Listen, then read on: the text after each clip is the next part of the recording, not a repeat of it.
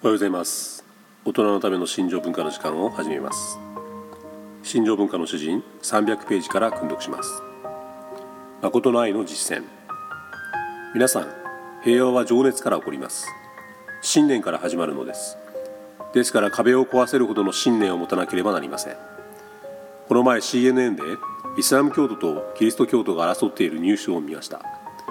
もし私たちが他人を傷つける言葉を口にせず手を差し伸べて私たちは互いに違う考えを持っているかもしれないけど同じ神様のもとにあり同じ血が流れているのだというならば私たちの信仰が平和を導くことになるでしょう。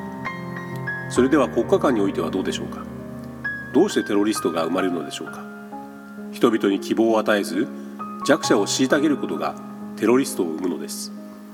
それではなぜこのテロとの戦いに他の方法を用いないのでしょうか？もしブッシュ大統領がホワイトハウスの演説でテロとは奉仕によって戦うと表明したのなら私は心から賛成します。恐怖憎しみ偏見誤解と戦うためにはまず奉仕し交わり触れ合い感じ与えるのです。私の父母の世代はアメリカが世界で一番の国だと感じながら育ちました。あの世代は最も過酷な戦争第二次世界大戦を目の当たりにしました。アメリカは戦勝国でしたが戦後は敗戦国を苦しめないように努め奉仕を通してその偉大さを示しました。そしてアメリカは自らの手で崩壊させた全ての国々を復興させました。大きな力を持っているにもかかわらずその力を悪用せず他国のために尽くしたがゆえにアメリカは世界で一番偉大な国だと主張する韓国人の若い世代が現れたのです。ですから彼らと話してみてください。特に若いアメリカ人の皆さん父母の世代の日本人と話してみてください。アメリカは日本の再建を助けたがゆえに地上で最も偉大な国だと彼らは言うでしょう。韓国にいる私の父母世代の人たちと話してみてください。彼らは崩壊した韓国を復興させたアメリカは最も偉大な国だと言うでしょう。ですから奉仕の力ために生きる力は世界中で理解されていないなどと言わないでください。私は何度も目の当たりにしています。壁を壊していくことこそが誠の愛の実践であると。そして何を作るのですか？父母なる神のもとの一つの人類を形成するのです。アーメン。平和のための奉仕のメッセージはために生きるです。言葉ではなく行動によって壁を壊し新しい文化のパラダイム。思考的枠組みを作るのです。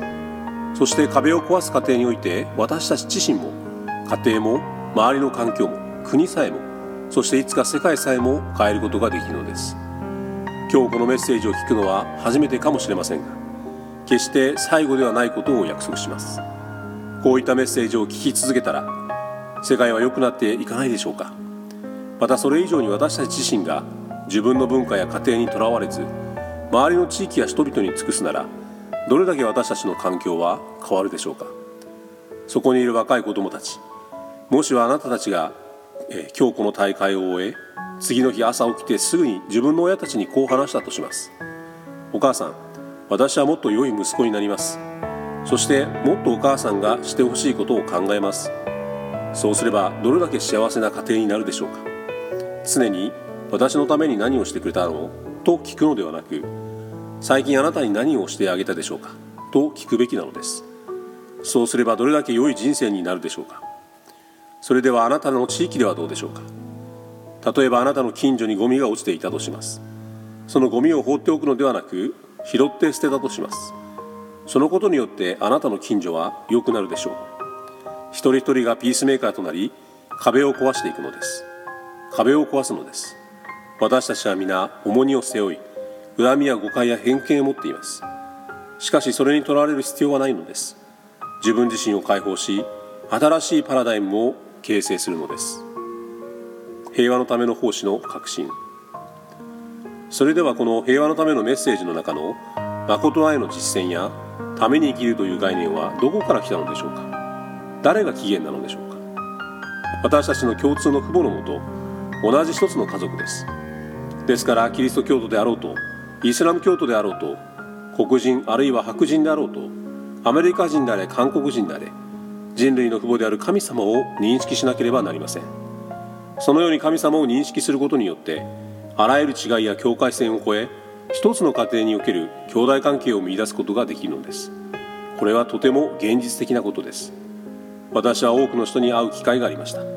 その中で最も印象的だったのはコモロというアフリカの小国の大統領と話をしたことでした。私は彼に私のビジョンと理念と情熱を伝えました。しかしそれに対して彼は「それは理想的すぎませんか?」と答えました。そこで私は返答しました。ただ理想的なだけですか？理想的というよりも現実的であり実践的でありもっと深いものだと思いませんか？神様を中心とする兄弟関係というビジョンのおかげで人々は周りの国を含めた隣人のことを考えるようになるのです。大統領閣下この一つの世界家族たる理想が私をこの場に導きあなたの国の問題を解決するのを助けることになったのです。自分の人生を振り返ってみてください。どのような人間関係が私たちにとって最も尊いですか？それは家族の関係ではないでしょうか？例えば良き友がいる時彼は私にとって兄弟のようだと言いませんか？良き女友達に対しては彼女はまるで姉妹のようだと言いませんか？また近い関係の先生に対してあの先生はまるで親のようだと言いますね。このような表現を使うのは最も強くそして絶対的で普遍的な関係が表されるからです。それが一番うまくいくのです。ですから考えてみてください。最も近い関係は家族なのです。ですから世界を家庭というレンズで共通の原点を見いだすことによって私たちは世界を違った目で見始めることができるのです。本日は以上までとなります。